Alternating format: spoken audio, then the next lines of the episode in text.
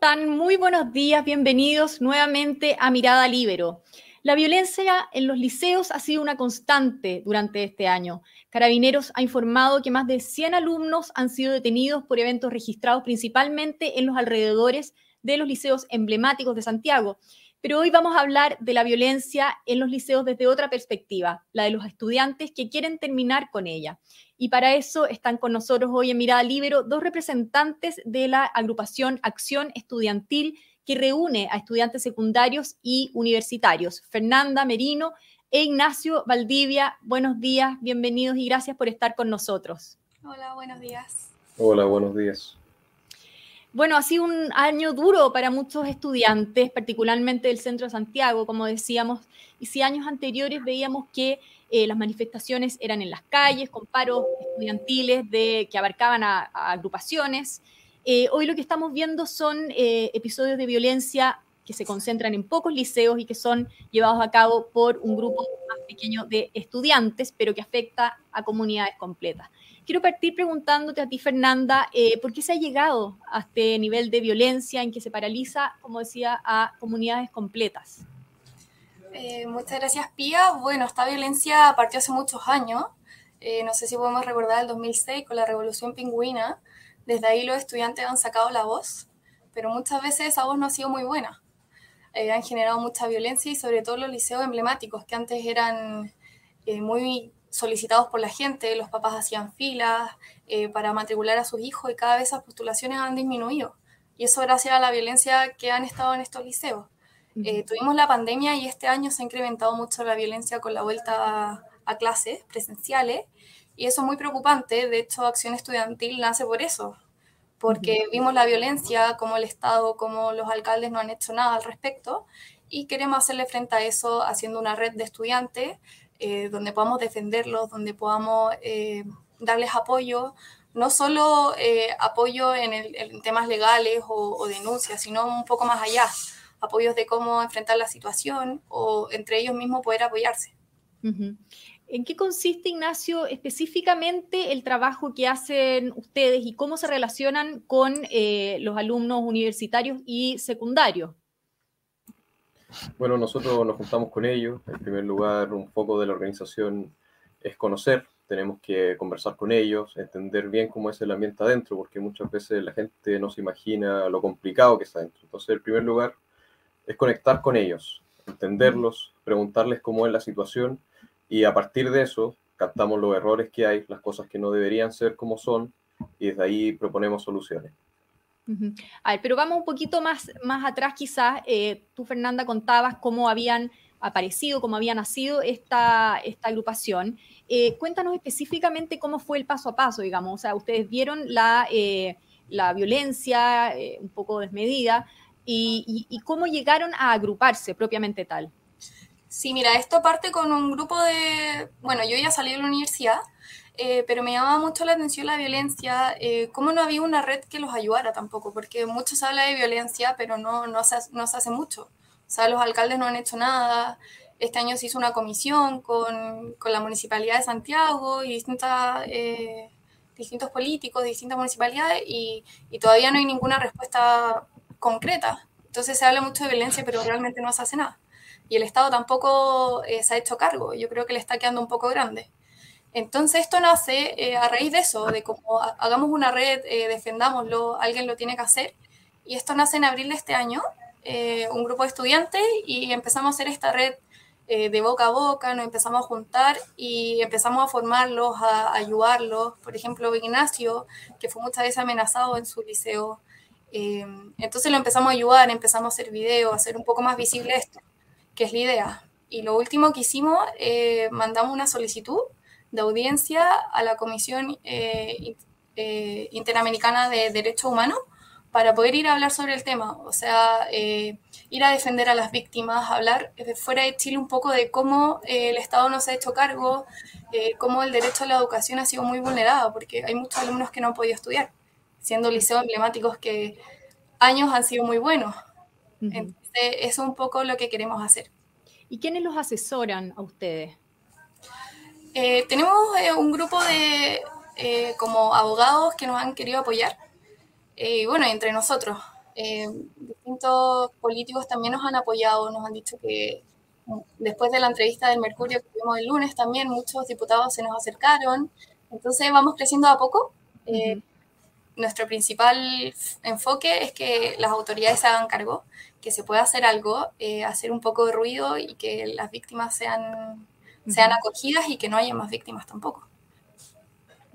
Tú eres exalumno, entiendo, del eh, Liceo Lastarria y, bueno, como mencionaba Fernanda, eh, fuiste en algún minuto víctima también. ¿Qué, cuéntanos un poco cómo viviste tú como víctima de esta violencia estudiantil y qué es lo que caracteriza a, a quienes están del otro lado, en el fondo, en el lado de las víctimas que no pueden ir al colegio o que son directamente amenazadas? Bueno, al menos mi situación, siempre ellos buscan que uno se quede callado. No les gusta que alguien les lleve la contraria. Y si aparece alguien que les lleve la contraria, ellos van a buscar callarlo a la brevedad, del método que sea. Siempre hay agresiones verbales y hay un hostigamiento constante. Eh, pero no no es, una situación que solamente vivo yo, sino que cualquier persona prefiere quedarse callada porque hablar te abre un caos. ¿Y cómo es la relación en ese sentido de estos estudiantes que se tienen que quedar callados con los profesores que también están siendo víctimas de esto, que no pueden hacer sus clases? Eh, mm.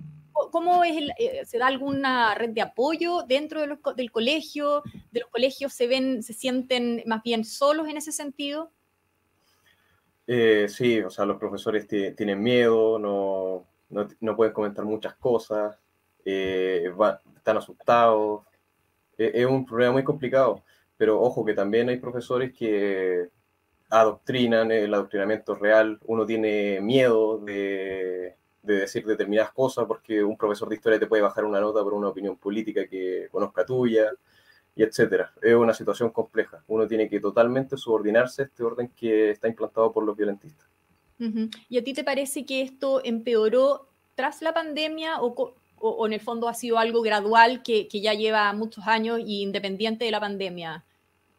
Ha sido algo, algo, algo gradual. Yo creo que el año 2019 es un año clave. Yo diría que fue el boom de todo esto, pero sin lugar a dudas que la pandemia se ha influenciado. Yo creo que hay un tema socioemocional que causó la pandemia que tiene mucha relación con lo que está pasando ahora.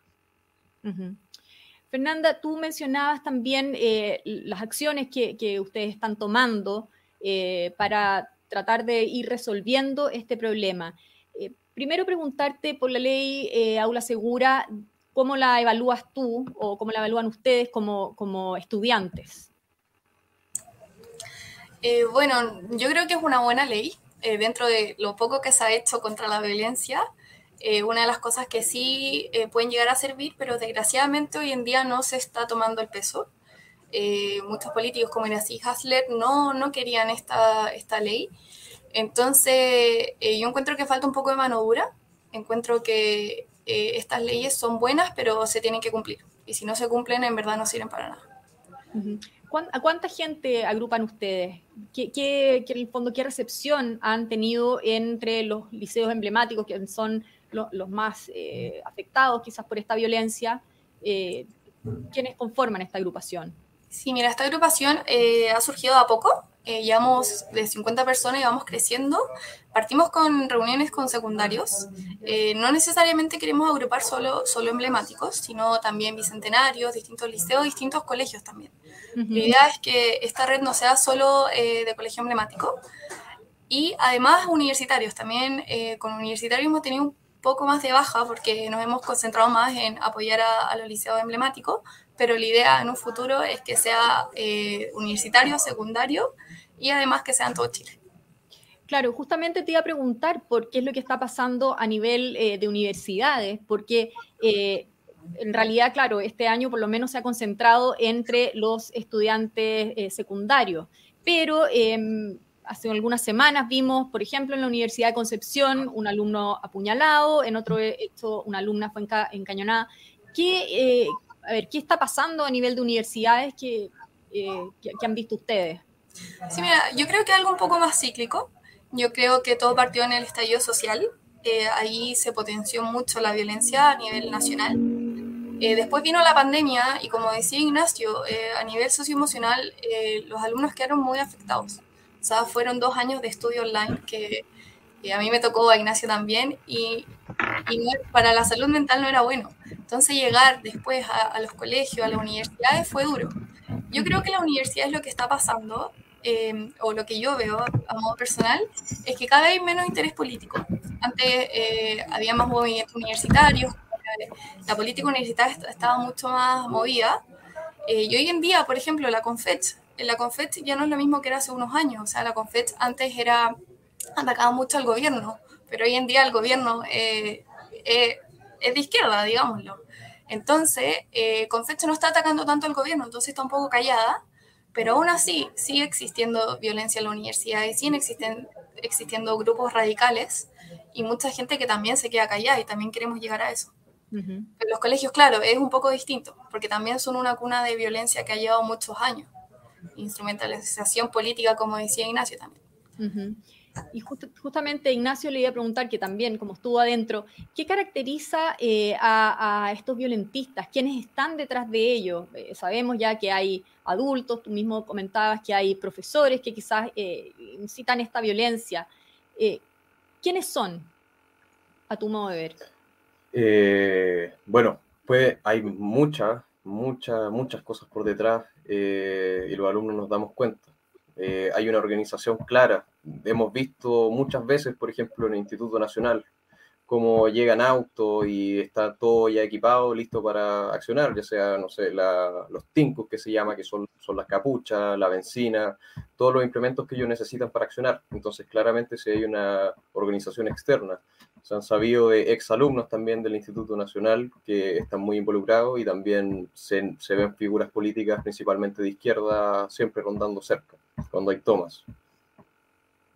Eh, figuras políticas como quién, como me refiero con autoridades políticas o, quizás... Eh, Por ejemplo, eh, yo diría que el más emblemático, que siempre está muy presente, es el ex candidato presidencial Eduardo Artés. Siempre se presentan las tomas a dar charlas e incluso muchas veces guiando manifestaciones. Perfecto. Si ustedes tuvieran que sintetizar ahora ya para ir terminando esta conversación, ¿qué le piden a las autoridades? Fernanda, vamos contigo primero. Bueno, específico y en lo, eh, perdona, perdona que interrumpa la pregunta, pero específico, ¿qué es lo que esperarían, algo concreto y quizás en el corto plazo? Bueno, eh, nuestro foco ahora es que eh, nos acepte la audiencia y poder ir a hablar este tema a la Convención Interamericana de Derechos Humanos y la autoridad en Chile esperamos el apoyo de los políticos. esperamos que se pueda hacer una ley que en verdad esté, esté en contra de la violencia, que, que defienda los derechos de los alumnos a poder estudiar. Em, que se hagan sanciones, no solo a los alumnos, sino a los apoderados que dejan que, que sus hijos hagan esta violencia. O sea, también hay apoderados que lo apoyan y lo avalan. Eh, también llama a la autoridad, a la alcaldesa Santiago, que en verdad haga algo, que no haga una comisión eh, para hablar sobre la violencia en los liceos y todavía no tengamos nada. Eh, así que espero que se puedan poner los pantalones y que las autoridades en Chile defiendan el derecho a la educación de los alumnos. Ignacio, ¿tú yo espero también un compromiso de las autoridades, eh, de los partidos políticos, que dejen de no condenar la violencia. La violencia se tiene que condenar siempre, y más si están vulnerando a jóvenes que en un pasado iban con esperanza a estos liceos emblemáticos. Es decir, por ejemplo, el cabro que se levantaba temprano en Puente Alto y tomaba el metro una hora y media para poder llegar a su establecimiento emblemático, iba con la fe, convencido de que esa institución era la ideal para darle escalabilidad, para poder llegar a ser el primer profesional de su familia, por ejemplo. El día de hoy, ese joven va asustado, ese joven se tiene que eh, subordinar a este control que está puesto por estos grupos que en primera instancia buscaban el anarquismo, pero ahora es un depotismo total, porque ellos lo controlan todo espero un compromiso de todos ellos, de los apoderados, de los alumnos, porque esto es importante. Necesitamos estas instituciones, son instituciones públicas que en su tiempo fueron de calidad, porque esto nos permite formar mejores jóvenes, mejores profesionales y en un conjunto, en un futuro, vamos a tener un mejor país. Entonces, un compromiso de todas las partes de lo que necesitamos. Muy bien, pues Fernanda, Ignacio, muchas gracias por haber estado en Mirada Libero hoy. Que estén muy bien y que tengan mucha suerte. Muchas gracias a ti, Pía. Nos vemos. muchas gracias. Yo también me despido agradeciendo, por supuesto, la eh, sintonía de todos ustedes, particularmente de la Red Libero. Y bueno, será hasta una próxima ocasión. Que estén muy bien.